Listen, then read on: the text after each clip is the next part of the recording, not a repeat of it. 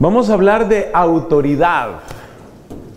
Es una palabra que no suena muy amable, pero vamos a hablar de autoridad, la autoridad de los papás, que es uno de, los, de esos temas difíciles. Yo no pude escuchar toda la charla de nuestro querido psicólogo Ferney, no la pude escuchar toda. Me gustó mucho lo que escuché. Me encanta ese estilo que tiene este hombre para decir que él es psicólogo de rancho. Me gusta eso, ¿no? Y lo dice con ganas, ¿no? Le dice, yo soy de los de antes, dice, me gustó, me gustó el estilo. Y precisamente yo pensaba, mientras lo escuchaba él, yo pensaba que hay una gran relación entre todas las advertencias y las claves que nos estaba dando el psicólogo y el tema que me ha correspondido, que es el tema de la autoridad. Porque una pregunta que alguien entre el público hacía era la pregunta por, por, ¿por qué se meten tanto con nuestros hijos? Preguntaba alguien. Y es verdad, cada vez quieren desconectar más a los hijos de los papás. ¿Se han dado cuenta de eso? Cada vez los quieren desconectar más. O sea que ese tema es directamente conectado con lo que aquí vamos a decir. Efectivamente, quieren desconectar a los hijos de los papás. Se lo voy a contar en dos o tres señales. Mira, em, tengo una sobrina que es terapeuta y ella es una mujer con una experiencia de Dios que va creciendo, que va creciendo. Es, muy linda mi sobrina. Y ella ha orientado toda su formación profesional, terapéutica, artística, todo orientado para servir, para servir a la gente. Ella es la hermana del que les conté, el sobrino mío que murió. Bueno, entonces, esta, esta mujer me enviaba, aquí lo tengo, me lo envió hoy, me enviaba una fotocopia, o mejor dicho, una foto me enviaba, de la legislación en California para ser terapeuta. Será terapeuta aprobado por el estado de California. Y entonces tú tienes que firmar, por ejemplo, tienes que decir que estás de acuerdo con una serie de cosas, muchas de las cuales pues son por lo menos muy cuestionables. Una de ellas en el estado de California, no sé cómo está Michigan, sé que también es uno de los estados liberales en ese sentido, progresista, dicen otros, pero en California, por ejemplo, si tú eres terapista, tú tienes que comprometerte a que si se va a tocar el tema del aborto con un menor de edad, tú no le vas a decir nada a los papás. Así tal cual lo dice. No le vas a decir nada a los papás. Es una menor de edad y dice que va a abortar y tú como terapeuta no le puedes decir nada a los papás. Porque si tú les dices a los papás sin la autorización firmada de la menor de edad, entonces tú puedes ser demandado. Porque ustedes saben que este país al que todos queremos, yo amo intensamente Estados Unidos, rezo con frecuencia por Estados Unidos, tengo familia aquí en Estados Unidos, en fin.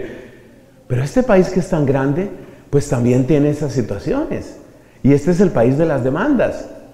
Entonces es una cosa muy complicada, muy, muy complicada. Y observa el tipo de ley, ¿no? El tipo de ley que es, ella sí puede abortar, ya ese es un problema. Pero es sobre todo, ella puede abortar y tú no les puedes decir nada. ¿A quiénes? A los papás. Es a quitarle autoridad a los papás. Quitarle autoridad a los papás. Otra señal, por ejemplo, si el niño o la niña, si el menor de edad, se considera agredido físicamente o verbalmente, él mismo puede llamar a la policía. Y la policía empieza por ponerse de parte del menor de edad. O sea, desde el momento en el que haya una denuncia de un menor de edad, tú tienes que demostrar, y eso no siempre es fácil, tienes que demostrar que esa acusación es falsa. De nuevo, es quitar autoridad a los papás. Entonces este tema con el que vamos a cerrar nuestro encuentro de hoy, este tema de la autoridad de los papás es muy complejo. Muy complejo porque aquí entran factores legales, factores psicológicos, factores emocionales, factores tradicionales. Por ejemplo, un factor tradicional muy complicado es exactamente a lo que aludía nuestro amigo Ferney. Él decía, yo fui educado como antes, como los de antes. Y es verdad. Y muchos de ustedes seguramente han experimentado aquello de haber recibido una educación y ver que no pueden o es muy difícil pasar la misma educación a los hijos. Si nosotros nos hacemos la pregunta, ¿por qué?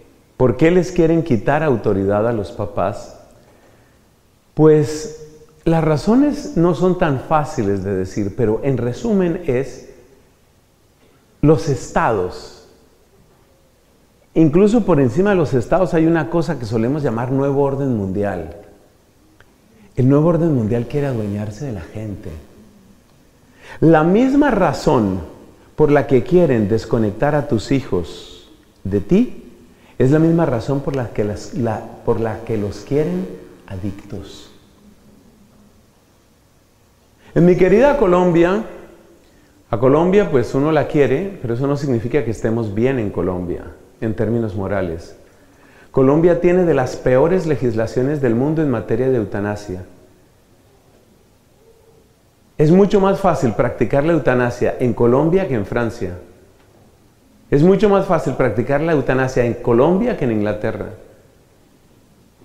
Colombia está moralmente muy mal.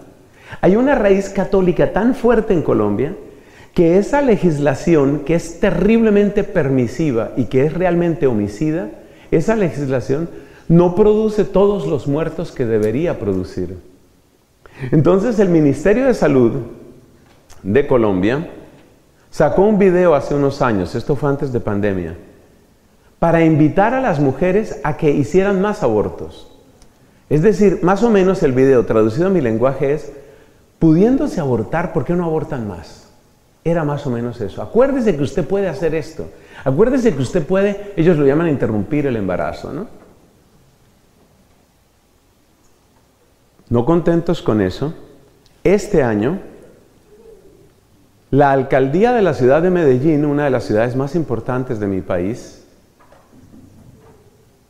sacó una campaña invitando a la juventud a qué? ¿A qué los estaban invitando? Pues los estaban invitando, y usted va a creer que esto es un chiste y no lo es, los estaban invitando a que aprendieran y practicaran la masturbación, especialmente las chicas, porque el afiche que utilizan, que es de líneas eh, estilizadas, o sea, no es inmediatamente pornográfico, pero se entiende lo que muestran, unas piernas de mujer y una mujer tocándose, la idea es esa. Aprende a masturbarte y mastúrbate todo lo que puedas. Eso es lo que hace la alcaldía de Medellín. Con todos los problemas que hay en Colombia, lo que se les ocurre hacer es eso. ¿Por qué nos quieren adictos? Adictos al juego, multiplicación de casinos. Adictos a la droga. Ustedes saben lo que está pasando con cannabis aquí, ¿no?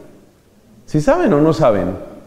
Bueno, por eso, entonces hagan con la cabeza que sí, porque yo sé que están cansados, pero hagan con la cabeza que sí. Ya les dije, tienen cara de avión. Los que vean este video no van a saber qué es eso de cara de avión, pero que aprendan, que estudien. En todo caso, con todos los problemas que tiene mi país, esas son las campañas, aumentar los casinos, aumentar la marihuana, aumentar la pornografía, aumentar el consumo de alcohol. Es impresionante. Impresionante. Cuando empezó la pandemia y se dieron todos estos encierros, llamémoslos así, o todas estas restricciones de movilidad, inmediatamente cayó el consumo de droga. Les voy a contar estadísticas de Inglaterra. Cayó el consumo de droga.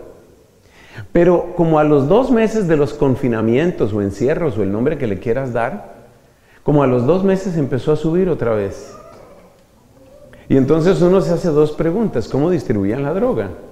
Si la gente estaba en su casa. Pues yo no sé cómo hicieron. Se las arreglaban, correo, mensajeros, contrabando, lo que sea. Y segunda pregunta, ¿cómo sabía el gobierno que estaba aumentando el consumo de droga? Por el análisis de las aguas negras.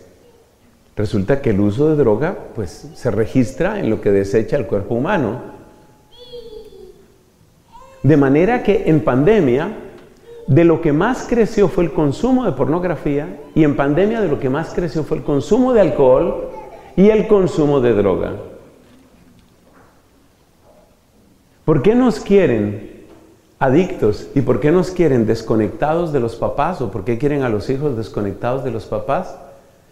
Porque una persona sin una referencia moral y con una adicción tiene las dos condiciones que se requieren para ser manipulado, para ser manejado, para ser un buey que tú llevas donde quieres. ¿Cuáles son las dos condiciones para manejar una persona? Primero, quítale, no son tres en realidad, pero, pero bueno. Primera, quítale la referencia moral. Porque una persona que tiene una referencia moral tiene un freno. Si tú tienes una responsabilidad, tú no vas a malgastar tu dinero en un casino, por ejemplo. Tú no vas a hacer eso.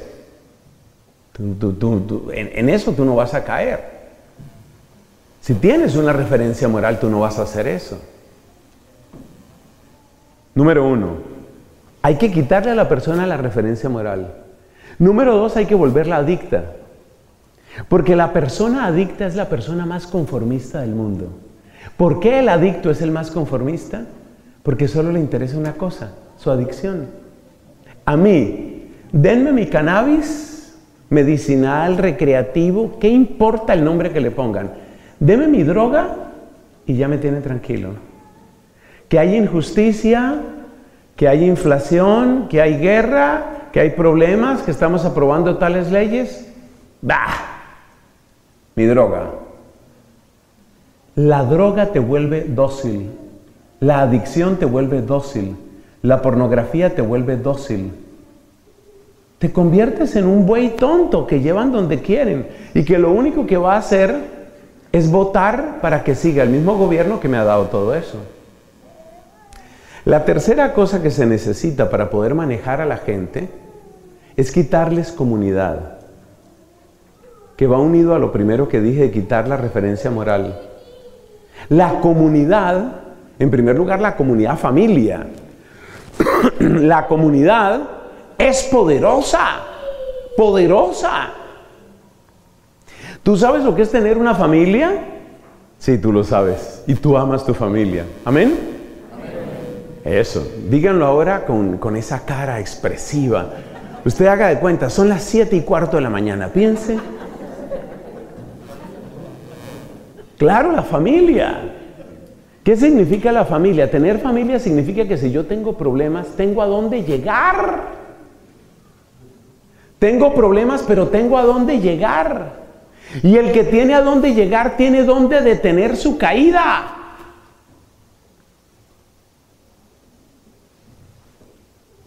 Eso es lo que da la comunidad. La primera comunidad es la familia, pero después se necesitan otras comunidades. Se necesita la comunidad parroquial, tal vez el grupo, la asociación, el movimiento. Entonces, ¿por qué nos quieren desconectar a los hijos de los papás? ¿Por qué? Porque es uno de los requisitos para tener idiotas útiles, para tener robots productivos, para tener bueyes que nunca protestan. Es para eso. ¿Cuáles son los tres ingredientes? Yo espero que este video no me lo cancelen de YouTube, ¿no? Porque ya ven cómo estamos hablando. Pero yo le cuento, los tres ingredientes para manejar a una persona como un robot, como un buey, como un tonto, como un idiota útil, son esos tres. Quítale el marco moral, vuélvelo adicto y aíslalo de su familia. Lo manejarás como tú quieras. La persona, por el, ahora digámoslo al revés, la persona que tiene una comunidad, empezando por su familia, la persona que tiene un marco moral, y la persona que está libre de adicciones, uy, es una persona crítica, es una persona inteligente, es una persona que no va a votar por cualquiera, es una persona que se va a unir a aquellos movimientos que pueden marcar un cambio en la sociedad. No es tonto, no es tonto y sí es valiente y tiene dominio de sí mismo.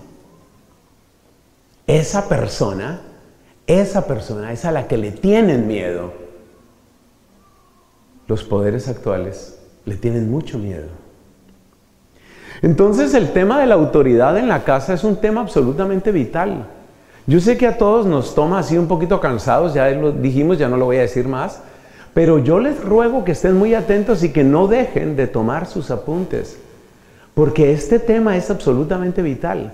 Mira, trabajar en la autoridad en la familia es aprender a hacer realidad lo que nos han dicho todos los papas desde Pablo VI por lo menos. Tenemos que aprender a vivir contracorriente.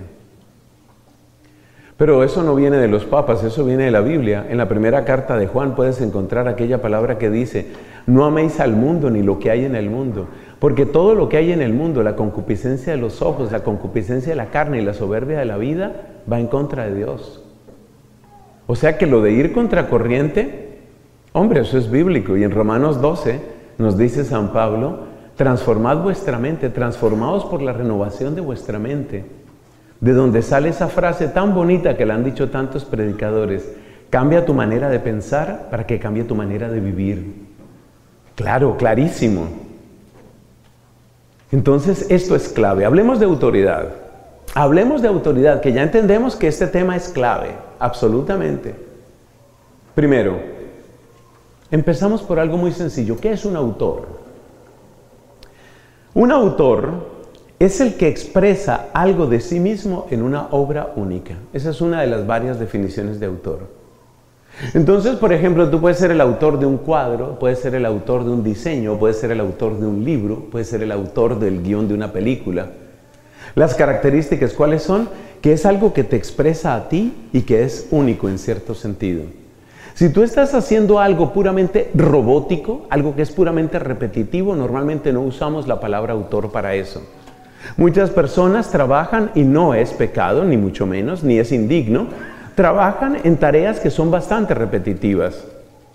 Por ejemplo, una persona que trabaja en una fábrica de camisas y la fábrica tiene que producir 2.500 camisas cada día.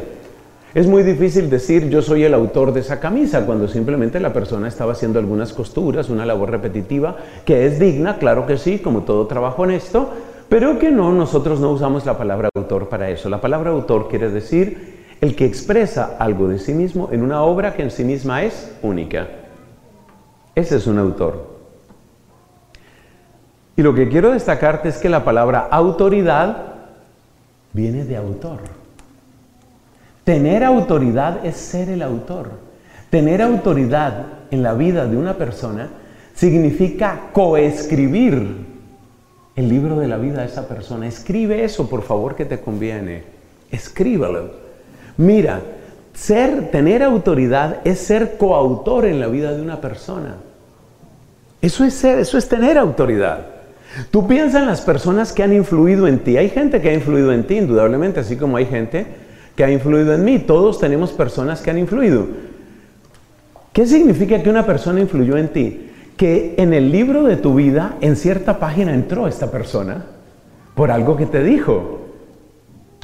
Indudablemente, las personas a las que les damos más atención son las personas que tienen más autoridad para nosotros, porque son las personas que están escribiendo, tal vez por mi labor eh, académica, yo estoy muy familiarizado con el tema de escribir, pero vale también para la escultura, para la pintura, para otras cosas.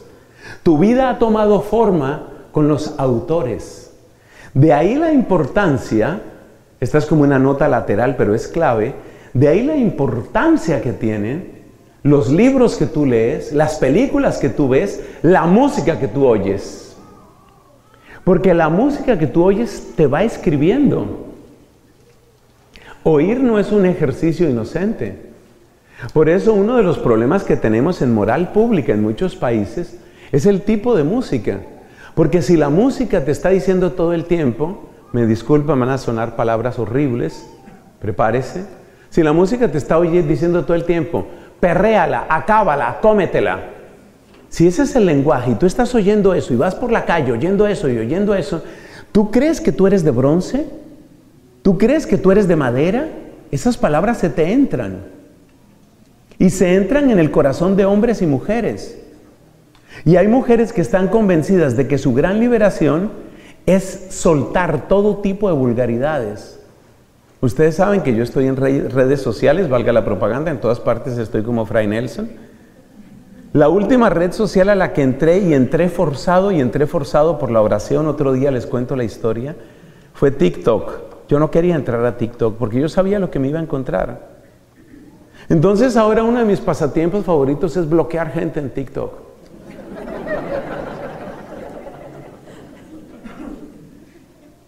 TikTok la ven muchos de sus hijos.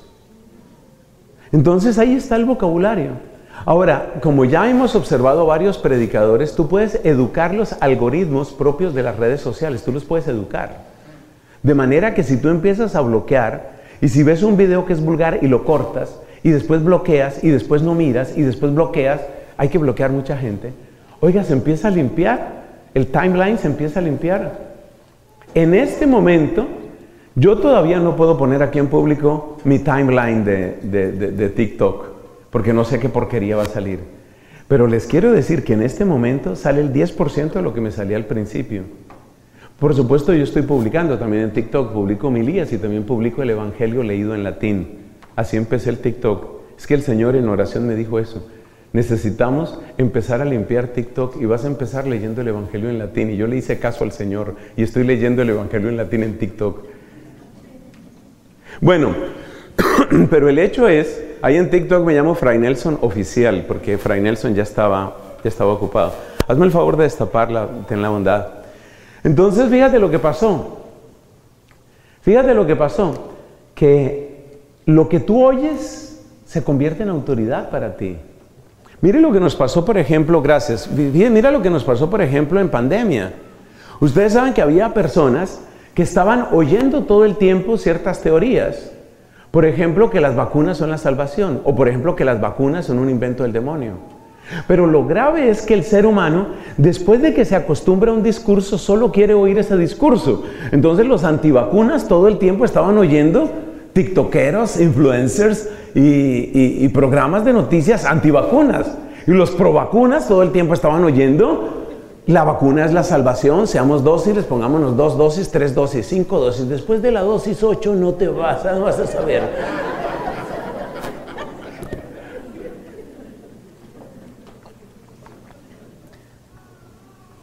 Este no es el momento para aclarar si vacunas o no vacunas. Lo que te quiero decir es que eso tiene poder sobre ti. Entonces, autoridad viene de autor. La autoridad entonces es el poder escribir en la vida de otras personas. Y tú como mamá, tú puedes escribir en la vida de otras personas. Bueno, ya les conté que mis papás fallecieron, pero yo cada rato me encuentro repitiendo los dichos de ellos. Es impresionante cómo uno lleva por dentro a los papás. Qué cosa tan bárbara. Y con mis hermanos nos reímos de eso. Y a veces estamos comentando y nos salen así, tal cual las frases. Y los papás escribieron dentro de nosotros, papá y mamá escribieron. Pero hay otra cosa importante que no le he dicho en otra predicación y es primicia aquí para Michigan. Mira, la autoridad también ayuda a borrar y también ayuda a dar sentido a las experiencias de otras personas. Ese es Jesús. Jesús Jesús es increíble, Jesús es maravilloso. A Jesús hay que amarlo cada día, cada día más. La capacidad que tiene Jesús para cambiarle la dirección, la lectura, es impresionante. Impresionante. Mira, por ejemplo, el Evangelio de mañana. Cuando Jesús le pregunta a Pedro, ¿me amas? Y le preguntó cuántas veces si lo amaba. ¿Y cuántas veces lo negó Pedro? Jesús le ayuda a Pedro a releer sus negaciones. Jesús es increíble. Tener autoridad es tener capacidad de escribir, pero también capacidad de direccionar lo que hay en otra persona. Tener autoridad es tener mucho poder. Mucho poder. Y el poder no es malo, solo que hay que saber utilizarlo. Segundo punto. ¿Cuáles son las fuentes de la autoridad? Y aquí tenemos que aclarar que las fuentes de la autoridad no son la fuerza. De hecho, la fuerza es la última de las fuentes de autoridad y es solo temporal y muchas veces ineficiente. La fuerza, ¿fuerza qué es? Yo grito más que tú. ¿Fuerza qué es? Te pego. ¿Fuerza qué es? Te pego un tiro. Fuerza es te castigo. La fuerza no produce autoridad. La fuerza produce una reacción que en el momento es una reacción que paraliza. La fuerza no produce autoridad. Esto es muy importante. No es asunto de simple fuerza. De hecho, la fuerza tarde o temprano genera resistencia. En las leyes del movimiento de Isaac Newton se dice toda acción produce una reacción de la misma cantidad y de efecto contrario. Entonces hay personas que creen que pueden dominar a sus hijos con gritos, con amenazas, con castigos. Alguna vez tal vez a uno se le puede ir el volumen de la voz hablando con alguien. Alguna vez un castigo puede ser pedagógico. Pero yo les invito a que ustedes desconfíen de esa estrategia. Porque un día ese hijo descubre que existe una cosa que se llama 911. O un día ese hijo dice, ya estoy lo suficientemente fuerte, véngase papá y nos entendemos. Que eso ha pasado en casas que eso ha pasado en familias. Entonces hay que tener en cuenta, hay que tener en cuenta cuidado con eso. La sola fuerza no produce autoridad. La autoridad, y esto es increíble, la autoridad procede principalmente de tres, tres fuentes. Primera fuente, la sabiduría. Segunda fuente, la bondad. Y tercera fuente, la pertenencia. Las dos primeras son más o menos obvias. ¿Usted a qué médico le cree? Pues al médico que esté bien preparado. Esa es la parte de la sabiduría. Un médico le puede decir a usted cosas muy serias, desde los medicamentos que usted debe tomar hasta las cosas que debe dejar de comer o el ejercicio que debe hacer. Tiene que hacer más ejercicio. ¿Cuánto ejercicio tengo que hacer? Mire, venda el carro y salga a las 2 de la mañana. Tiene que hacer. Si quiere sobrevivir, ¿no? ¿A qué médico le crees? Tiene que tener conocimiento, tiene que tener sabiduría, si no, no le crees. Ese tiene autoridad sobre ti. La gente busca, los llaman de distintos modos, ¿no? buscan los gurús o los gurúes, ¿no? A ver, ¿quién es el que realmente sabe de esto? Es impresionante. En, YouTube, que por supuesto estoy familiarizado, en YouTube hay canales que tienen millones y millones de visualizaciones y tienen millones de usuarios por muchas razones. Pero unos de los que más tienen son las personas expertas. Y hay gente experta para todo, eso he aprendido en YouTube, hay gente experta para todo por ejemplo, vas a comprar un celular, has ahorrado dinero y quieres comprarte un buen celular y es un celular que de esos que llaman de alta gama. Ya cuando oímos alta gama estamos diciendo mil, mil y tanto dólares. Tú no vas a perder mil y tanto dólares. ¿Qué haces? Averiguas, te documentas, te informas sobre cuáles son los mejores equipos para comprar. Si tú entras a internet, resulta que hay unos canales de gente que se dedica a eso, a estudiar los modelos y tú empiezas a oír lo que te dice la persona y te dice, mira, este tiene un procesador de no sé cuánto, por tanto, y este tiene tales puertas y, y estos son los miliamperios hora de tal batería y estos son... Y uno oye y lee y lee y mira y finalmente con quién se queda? Con la persona que uno sienta que tiene mejor conocimiento. La sabiduría es clave. La sabiduría es clave. La bondad es clave. Es clave. Una de las razones por las que muchos jóvenes toman caminos extraños es porque ellos les dan muchísima importancia a las personas de las que se sienten amados. Entonces el sacerdote en la parroquia dice una cosa, pero mi amiga me sugirió otra cosa, yo sigo lo de mi amiga.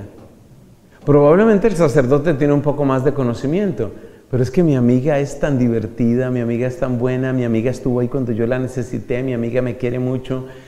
Mi amiga es muy importante para mí, la bondad.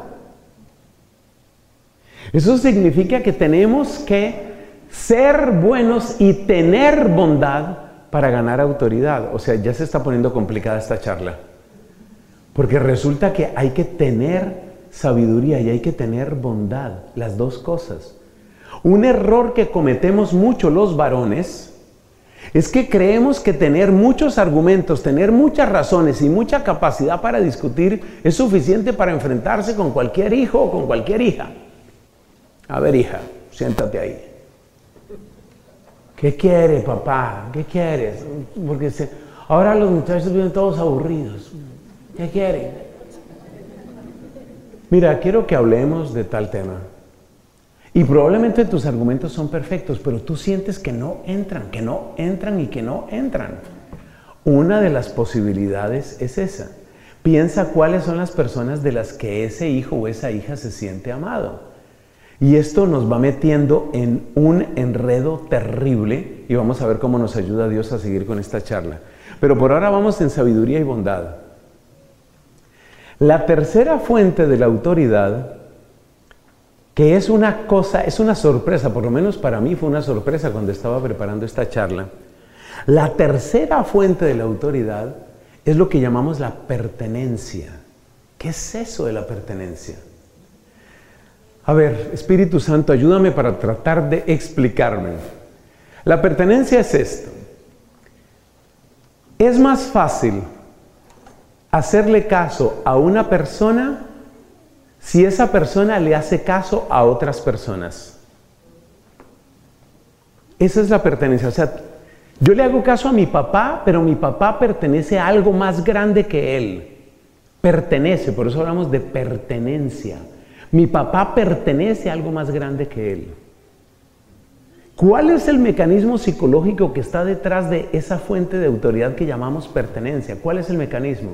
El mecanismo es este instintivamente el ser humano se resiste a endiosar a otro ser humano. Para los niños pequeños, el papá es Dios. El papá o la mamá, pero sobre todo el papá, el papá es Dios. Para el niño pequeño, el papá es Dios. Pero muy pronto, y esa edad cada vez baja más, muy pronto el niño dice, no, mi papá no es Dios. Tiene barba blanca como Dios, pero no es Dios. Grita como Dios, pero no es Dios. Entonces el hijo, el hijo se da cuenta que no es Dios. Cuando tú no muestras que perteneces a algo más grande que tú, estás pidiendo ser tratado como Dios.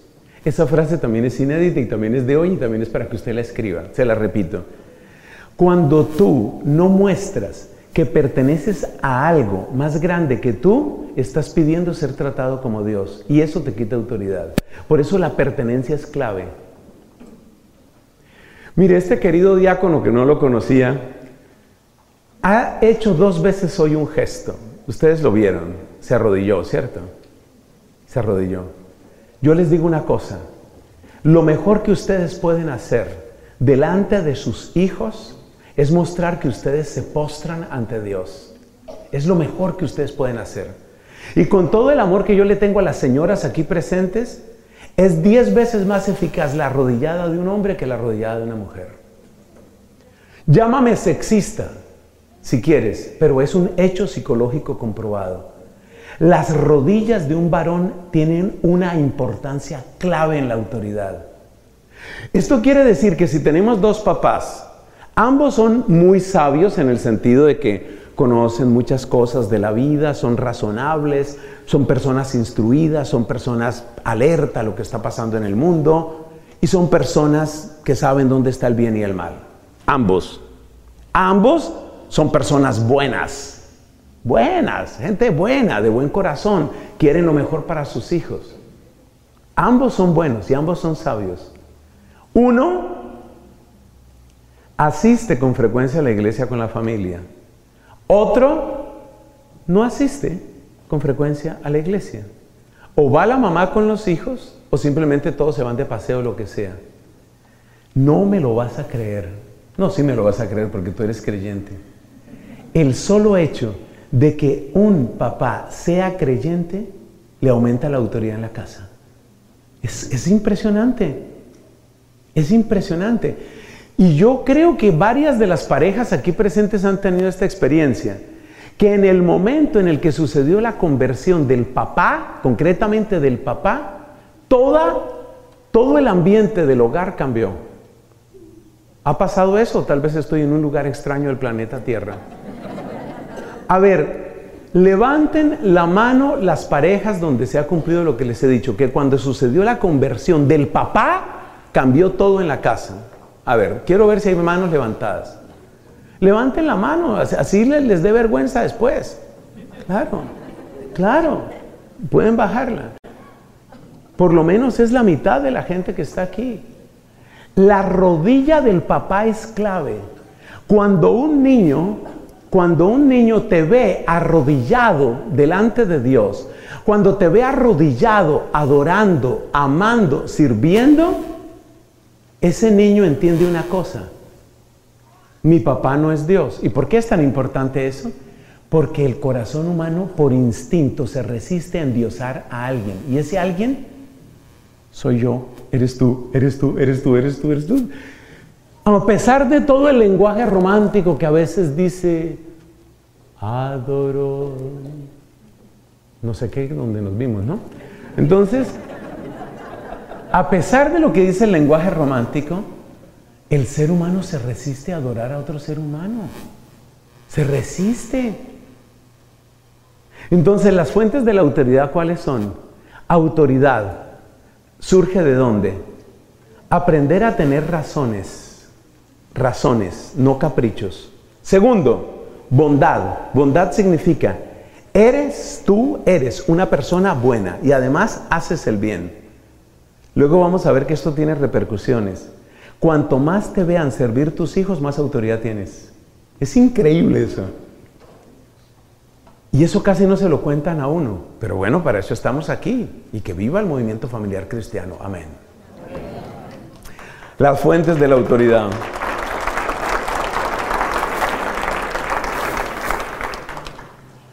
Tercer punto. Hablemos de la capacidad de impacto. Porque ya tenemos de dónde sale la autoridad, pero hay que tener capacidad de impacto. ¿Qué es lo que hace que una persona realmente impacte a otra persona? ¿Qué es lo que hace que una persona realmente gane autoridad? Pues tiene que tenerle el requisito de las fuentes. Pero después, ¿dónde está la capacidad de impacto?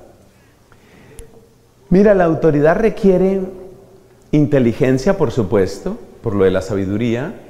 La inteligencia requiere amor, Una vez, cuando estaban haciendo la comunidad de San Francisco de Asís, los que nosotros llamamos los franciscanos, ellos no se llamaban franciscanos, ellos se llamaban los hermanos menores. Cuando estaban naciendo los franciscanos, había un frailecito que nadie se lo aguantaba, pero qué tipo, Y entonces empezaron a llevarle quejas a San Francisco y le dijeron, mira, haz algo, por favor, haz algo, ya no nos lo aguantamos. Y Francisco dijo, todavía no estoy preparado. Pasó más tiempo, todavía no estoy preparado.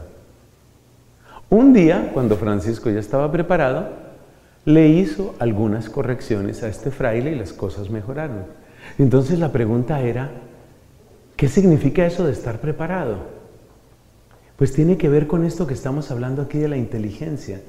Mira, la pregunta mínima que tienes que hacerte antes de empezar a hablar con tu hijo es, ¿qué estoy sintiendo yo? ¿Qué estoy sintiendo yo? O sea, tú estás exasperado, impaciente, no. Tengo que hablar con él. Espere que llegue, espere que llegue. Ese es el caldo de cultivo para un error y para perder autoridad. Porque vas a empezar a decir palabras que van a ser exageradas, equivocadas, falsas, no te constan, te van a desautorizar tus hijos y perdiste en segundos lo que habías ganado en meses. Por eso la pregunta que tienes que hacerte, si tú quieres tener impacto, que yo creo que es lo que todos queremos, impacto para bien, por supuesto. Si tú quieres tener impacto, la primera pregunta que te tienes que hacer es cómo me estoy sintiendo yo en este momento. Lo segundo es, extienda su mano y mantenga la horizontal. Si logra mantenerla horizontal,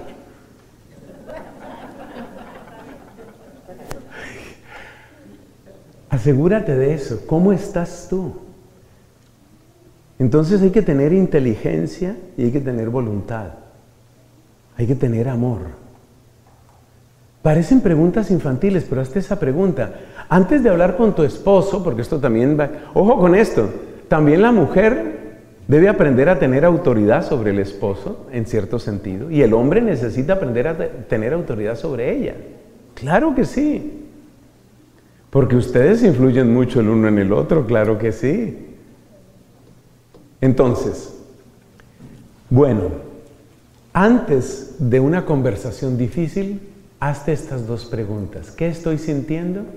Y pregúntate, ¿en este momento puedo decir que lo amo? o que la ama? Vas a hablar con tu hija. Te desespera todo de tu hija. La música que oye, la ropa que se pone, la gente con la que anda.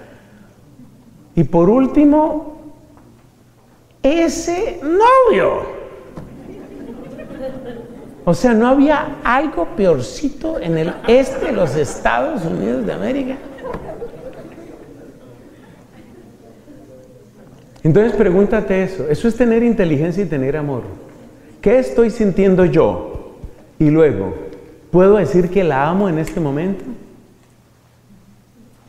Esas dos preguntas te orientan mucho para tener verdadero impacto. Porque lo peor que puedes hacer es hablar desde la rabia, hablar desde el resentimiento. Es lo peor que puedes hacer. Ahí es donde se pierde más autoridad. Y la autoridad, como vamos a destacar en un minuto, la autoridad se gana con dificultad y se pierde con facilidad. Un grito destemplado, la expresión de un capricho, una acusación que a ti no te consta y se acabó todo. Y se acabó todo. Sobre todo porque nuestros niños y jóvenes tienen una gran capacidad para una cosa que ellos llaman piloto automático. Aunque eso ya ha existido siempre, pero ahora lo llaman así, piloto, piloto automático, ¿qué es? Que tú empiezas a hablarle. Sigamos con el caso de la hija. Tú empiezas a hablarle. Mira, hija, mira. Se le empieza a descomponer la cara. Se rompe la camisa, se pone verde.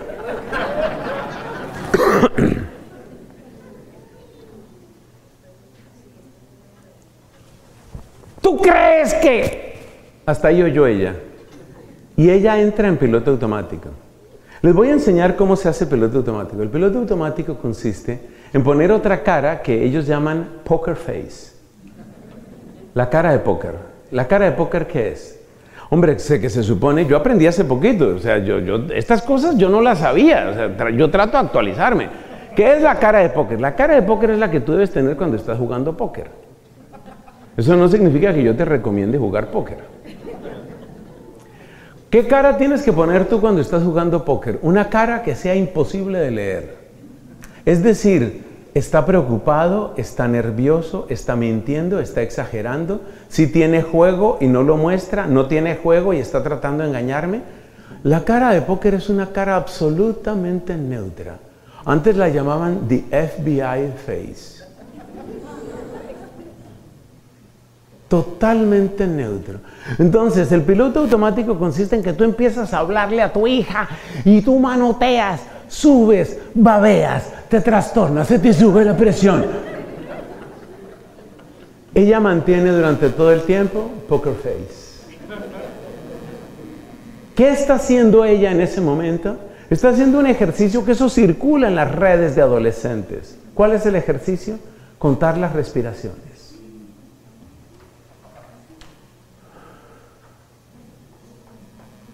y tú estás allá. La mayor parte de estos controles tienen una cosa que se llama mute. Entonces, ¿qué es lo que hacen tus hijos? Cuando tú entras en eso, pero ella, Mute. De ahí en adelante tú eres una serie de gestos.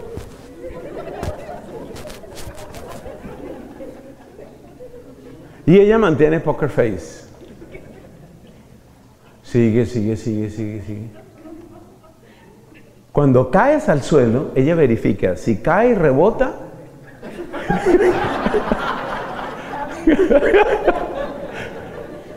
ya si se queda en el suelo, pues hay que llamar. Para eso existe 911. Pero si cae y rebota y se para y sigue. sí. Entonces, para tener capacidad de impacto hay que tener inteligencia, hay que tener amor, hay que tener coherencia. ¿Coherencia qué es? ¿Cómo estás viviendo tú? Especialmente nuestros jóvenes hoy son extra sensibles al tema de la coherencia. Tú no quieres que mienta y tú mientes todo el tiempo. Entonces, la coherencia es fundamental, pero es algo tan entendible que sigamos a lo que viene.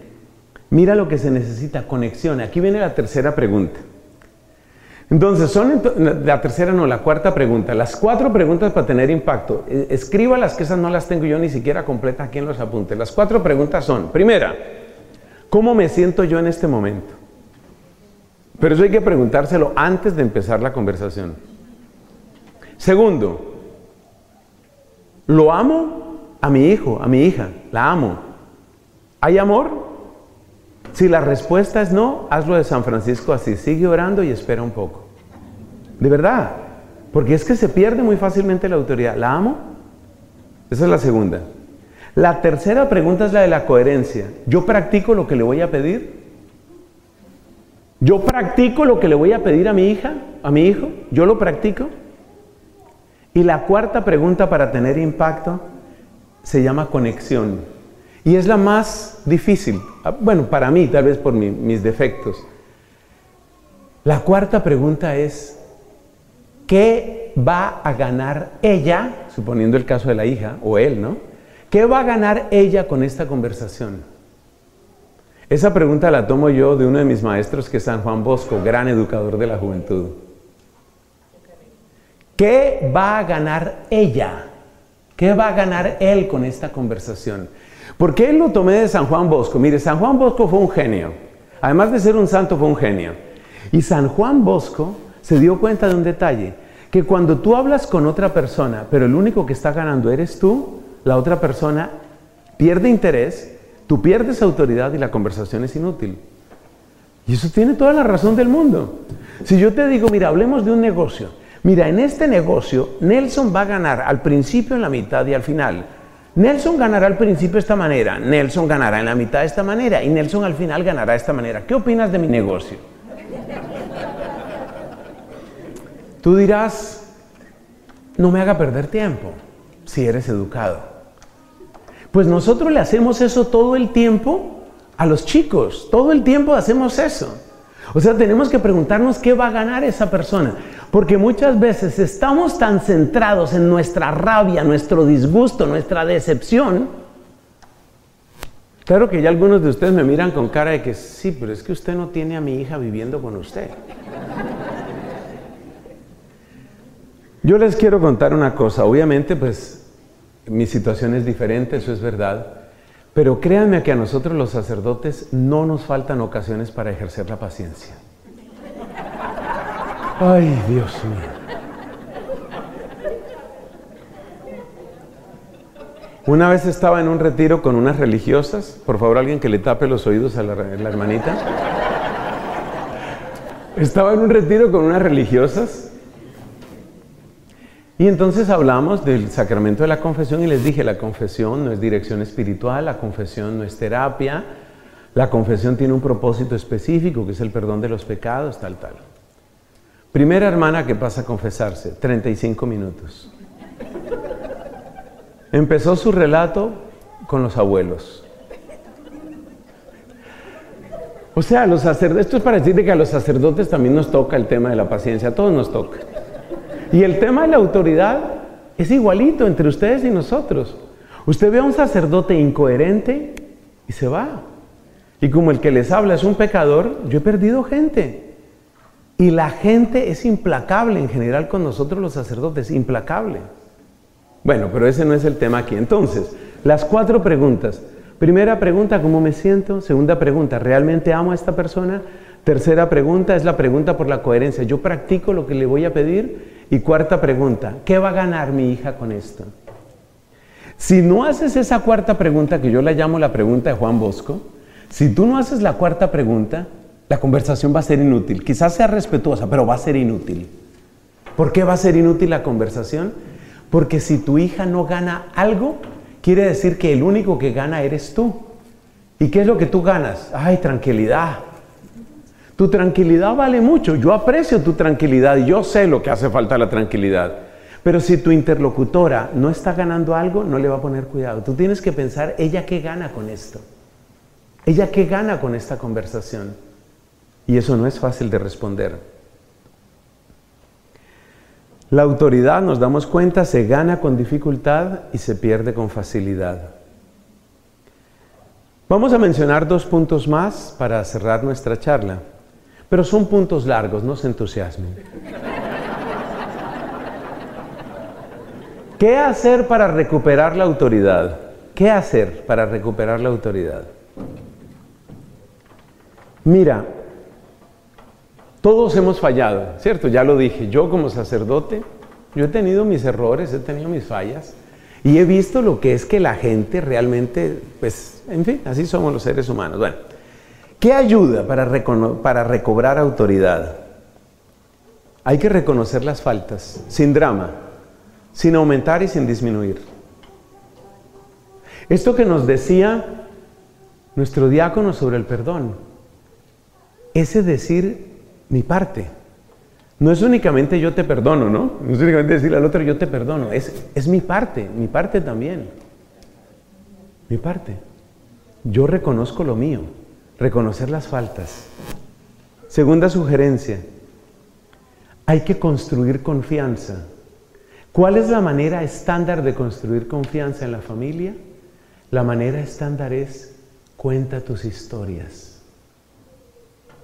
Oiga, mi papá sin saber de estas cosas, digamos, sin saberlo en el plano teórico, él lo practicaba. Él nos contaba de su trabajo.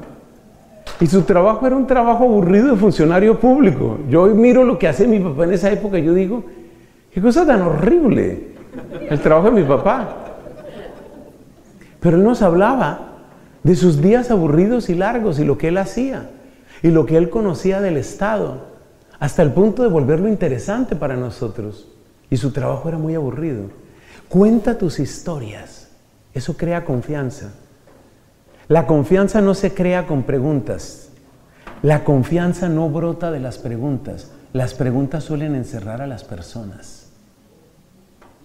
Se llama psicología práctica. Cuantas más preguntas hagas, más se cierra la persona. ¿Dónde estaba? ¿Con quién estaba? ¿Por qué estaba? ¿Para qué estaba? ¿Cuánto gastó? ¿Quién le prestó?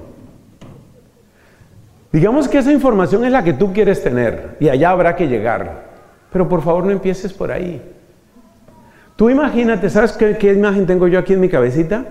Tú imagínate que cada pregunta es como, como estos ladrillos bueno, supongo que esto es imitación ladrillo, no sé si es ladrillo de verdad, uno en Estados Unidos nunca sabe. Pero vamos a suponer que son ladrillos. Let's suppose these are bricks. Entonces, cada pregunta, cuando tú abres una conversación con preguntas, tú imagínate los ladrillos. ¿Se has visto esos juegos donde le ponen un sonido a los ladrillos? ¿Sí lo hago bien? Cada significa un ladrillo. Cada pregunta prematura es un ladrillo que tú vas poniendo. Y cuantos más ladrillos, más alto el muro. Entonces la confianza no se crea con preguntas. A las preguntas hay que llegar, yo no estoy diciendo que no, hay que saber efectivamente dónde estaba, con quién estaba, claro que hay que saberlo. Pero no empieces por ahí, no empieces por los ladrillos. Porque si tú pones todos esos ladrillos, al final lo único que ves es nada. ¿Cómo se construye confianza? Cuenta historias. Cuenta historias. Pero sé inteligente contando historias. Cuenta historias que enganchen, que, que produzcan una pregunta, que lleguen. No es fácil, yo sé que no es fácil, no es fácil para ustedes y no es fácil para mí. Ustedes se dan cuenta que una de las cosas que yo he hecho en las predicaciones es contarles historias. Yo por eso aprendí que no era ningún pecado, sino que era muy bueno contarle a la gente que yo tuve una familia donde ha pasado lo que ha pasado en todas las familias con problemas, con enfermedades, niño con discapacidad, muerte en accidente, papá fallecido en COVID. Yo estoy hecho de lo mismo de ustedes. ¿Y eso qué produce? Confianza. Cuenta historias. Cuenta historias. Ay, padre, yo no soy bueno para contar historias. Yo te vi el otro día con tus amigos y la noche se te volvía corta. Tú eres bueno para contar historias. No me vengas a decir que no. Tú eres bueno para contar historias. ¿Qué más ayuda para recuperar la autoridad? El servicio. El servicio. ¿Te acuerdas lo que te dije de la pertenencia? Que tienen más autoridad los papás que se arrodillan. Es lo mismo que estamos diciendo aquí. El servicio. Mire, lo que gana en autoridad una mamá, un papá que está prestando un servicio en la iglesia, en la sociedad. Una cosa que me gustó mucho de Irlanda, yo viví unos años en Irlanda, una cosa que me gustó mucho es la cantidad de personas adultas que se ofrecen como voluntarios para las más diversas cosas. Es muy bonito. Entonces ve uno, por ejemplo, señoras que tienen 60, 65 años y prestan el servicio de servir, prestan el servicio de servir, prestan el servicio de ayudar a que los niños en la escuela crucen seguramente la calle, sobre todo los niños más pequeños. Lindísimo, lindísimo. O sea, son figuras que le inspiran a uno cariño y lejos de ser algo que disminuye, es algo que enaltece a esa persona. Algo tan sencillo como eso. Entonces, por favor, el servicio. El servicio. ¿Por qué es tan importante el servicio? Porque una persona que no sirve es una persona egoísta. Y una persona egoísta está esperando volverse Dios. Y acuérdate que dijimos, yo no quiero que tú seas mi Dios. Puedes ser mi papá y como papá hasta ahí estamos. Pero que tú seas Dios, olvídate. Entonces ver que el papá presta un servicio, wow, eso produce autoridad. Produce autoridad. Ayuda a recuperar autoridad. La perseverancia, eso produce autoridad. Cosas tan sencillas. Yo he visto a los hijos hablar con admiración del papá, porque no, quiero lastimar la sensibilidad de nadie. El papá, porque por fin empezó a adelgazar.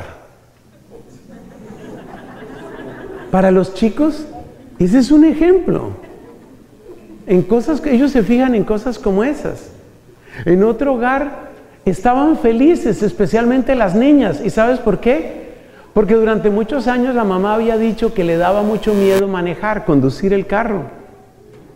Y se puso a los no sé cuántos años de casada, compró su propio carro, pues claro, con acuerdo de la familia, compró su carro y aprendió a manejar. Yo no sé qué edad tenía la señora, 40, 50. A esa edad aprendió a manejar. Mucha gente lo aprende antes. Y los hijos felices. Pero claro, para ella aprender a manejar, aprender a conducir, fue algo que le tomó tiempo y esfuerzo.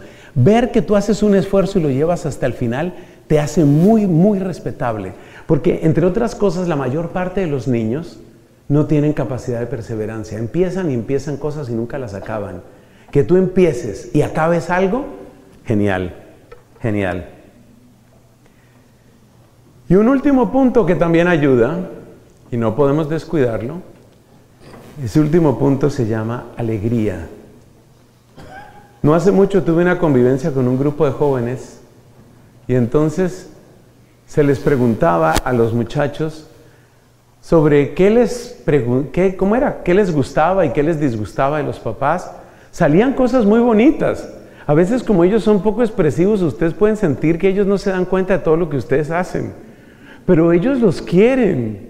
Y ellos reconocen muchas cosas, lo que pasa es que las reconocen tarde y además con tanta práctica la cara de póker no expresan nada. Pero ellos se dan cuenta de los esfuerzos de ustedes. Pero una de las cosas que no les gustan a los muchachos es que todo es serio y que todo es regaño y que todo son advertencias y que todos son peligros. Eso no les gusta. O sea, tú imagínate lo que es llegar una persona a la adolescencia, estar abriéndose al mundo y lo único que recibe son regaños, correcciones, advertencias, peligros, cuidado con esto, cuidado con esto, cuidado con esto. Y yo te entiendo, porque yo también soy así como muy paternal. Y hay personas con las que a mí me sale la paternidad, pero así que yo, de una manera que yo mismo me asombro, porque a uno le sale eso, como de cuidar la gente, de, protegerla, sobre todo los que uno ve débiles, los que uno ve amenazados. Pero ten cuidado con algo. Y es que ese amor, ese amor súper protector, a veces se, se, convierte en un amor súper regañón. Porque todos son peligros, todos son advertencias. Una vez preguntaba a un psicólogo en una charla así con los papás, les preguntaba, ¿cuándo fue la última vez que usted se rió con su hijo? No se rió de su hijo, ni que él se riera de usted. ¿Cuándo fue la última vez que usted se rió con? Que ambos estaban riendo de algo.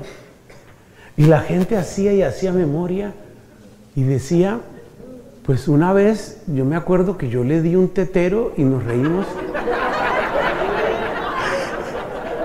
Y ambos nos reímos mucho. La alegría es clave porque la alegría crea enlace, bond. La alegría crea, crea enlace. Fíjate que uno con los amigos ha hecho dos cosas si son verdaderos amigos. Ha llorado y se ha reído, ¿sí o no? Y ambas emociones unen mucho. Eso de poder llorar con otra persona, lloremos, lloremos. ¿Está listo? Empecemos. Oiga, llorar, llorar es importante, llorar con otros. Y reír con otros es importante. Reír. Último punto. Ante los desafíos del mundo. Ahora, ¿qué vamos a hacer ante los desafíos del mundo? El mundo nos quiere esclavos de la rueda. ¿Cuál es la rueda? Producir, consumir y entretenerse. Esa es la rueda. El mundo nos quiere esclavos de la rueda, producir, consumir y entretenerse. Entonces, cuando ya logres un poco de confianza con tus hijos, para protegerlos de los ataques del mundo, es de estos ataques, ayúdale a descubrir los intereses que hay detrás de eso. Sal en conversación inesperada con tus hijos y diles, oye, ¿te has dado cuenta cómo ha crecido el negocio de la marihuana? Y el hijo se voltea y mi, mi papá hablando de eso. Sí, eso es importante. Háblale del negocio que está ahí. Hace unos años yo leí una cifra que me dejó paralizado. El 30% de todo el caudal de datos de Internet es pornografía, el 30%. Es decir, ¿cuántos? Esos ya no son teras, por supuesto que no son teras, son pentas, son exas exabytes, septabytes. Yo no sé cuántos circulan en internet cada día. La tercera parte, porno. Eso hay que conversarlo con los hijos, hay que conversarlo.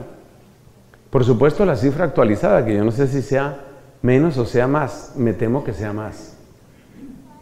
Eso hay que conversarlo con los hijos. Date cuenta de los negocios que hay detrás de esto, hijo. Date cuenta de eso desnudar, desenmascarar los negocios, les quita poder. Les quita poder. Porque en algún momento tu hijo o tu hija se va a sentir tentado de probar marihuana o ya la probó, o probar otras cosas. Pero el hijo que sabe que hay un negocio detrás de eso y que hay un fulano que no se droga, pero que quiere que todos los demás se droguen, eso le quita fuerza a la marihuana. Fíjate que es otra manera de hacer la advertencia sin estar con que cuidado. Cuidado. Cuidado. Ay, de que yo me entere, ay, de que yo me entere. Entonces los hijos ponen allá en sus apuntes, mi papá es amargado, mi papá vive bravo, mi papá no confía en mí. Él cree que estoy comprando en esa tienda nueva de cannabis que pusieron no sé dónde y yo estoy comprando es en la otra.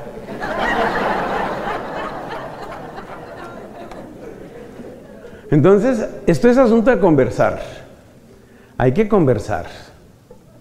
Hay que mostrar los negocios que hay detrás. Otra, otra conversación que hay que tener. Hay que enseñarles a diferenciar lo legal de lo moral. No todo lo legal es moral.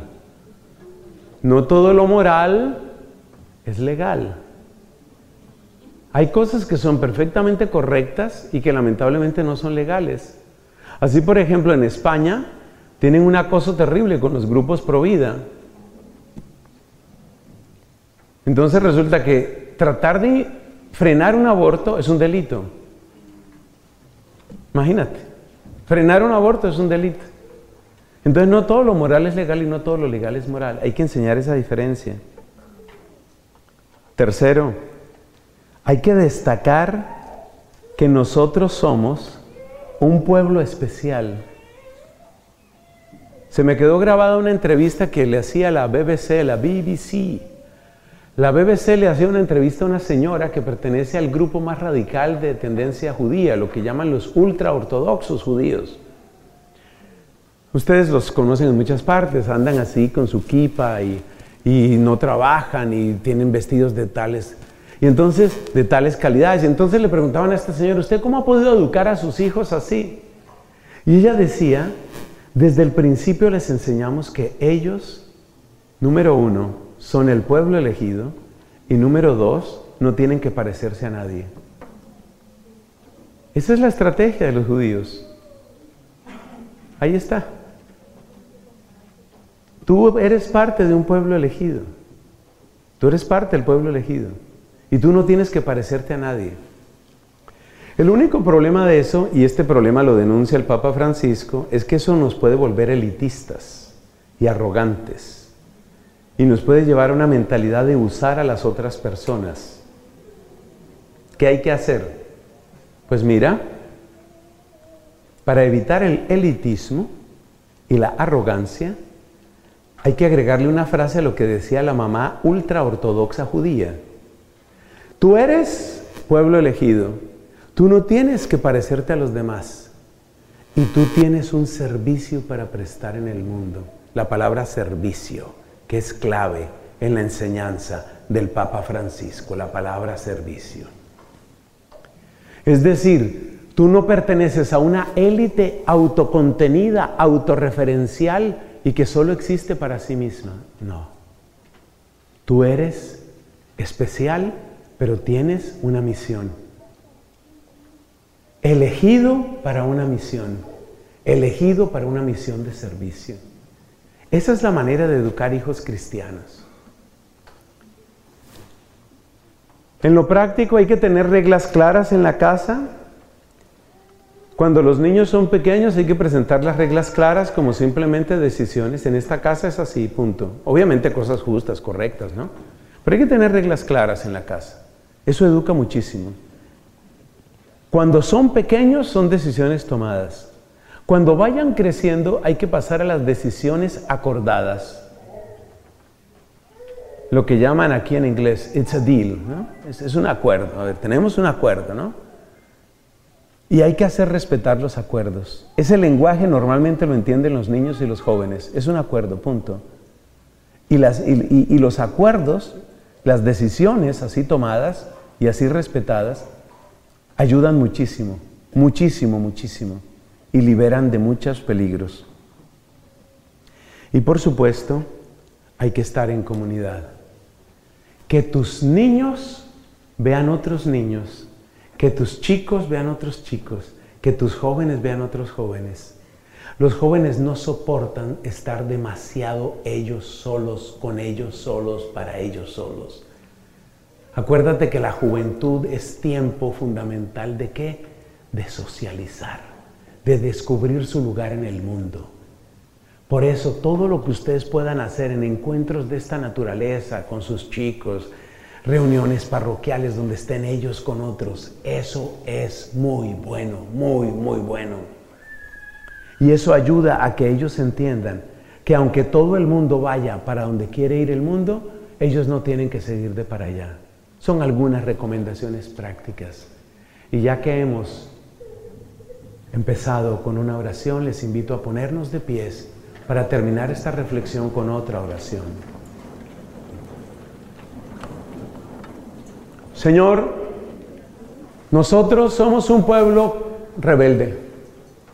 Nosotros nos hemos equivocado y hemos pecado muchas veces. Pero aquí estamos como pueblo tuyo para aprender a ser dóciles ante ti. Aquí estamos como pueblo tuyo para aprender a servir a los más pequeñitos, a los que vienen detrás de nosotros, a esos chicos y chicas, a esos chiquillos que son tus grandes amados, como nosotros somos amados. Queremos servirlos a ellos.